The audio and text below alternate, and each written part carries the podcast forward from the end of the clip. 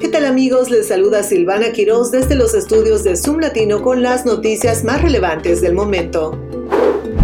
Un jurado declaró a Donald Trump responsable de un asalto sexual menor contra la columnista de consejos Jim Carroll en 1996, otorgándole 5 millones de dólares en un juicio que podría perseguir al expresidente mientras busca recuperar la Casa Blanca. Aunque los jurados rechazaron la acusación de Carroll de que fue violada, el veredicto agrega problemas legales a Trump y ofrece una victoria a Carroll, cuyas acusaciones fueron burladas y desestimadas por años por el expresidente. Carroll sonrió a través de las lágrimas y abrazó a los partidarios mientras se anunciaba el veredicto.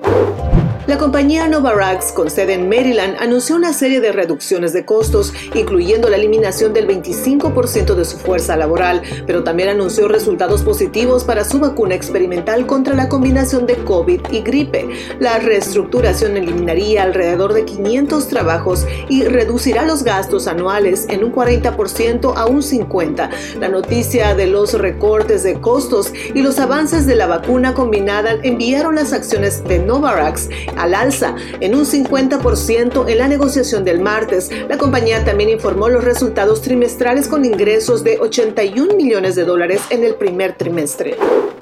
El gobernador de Virginia, Glenn Youngkin, firmó una orden ejecutiva para tomar medidas contra la crisis de fentanilo en el estado. La orden incluye el uso de vigilancia de aguas residuales para detectar el uso de la droga y la asignación de asesores especiales para la respuesta y la interdicción de opiáceos. Las muertes por sobredosis de fentanilo en Virginia han aumentado más de 20 veces desde el 2013.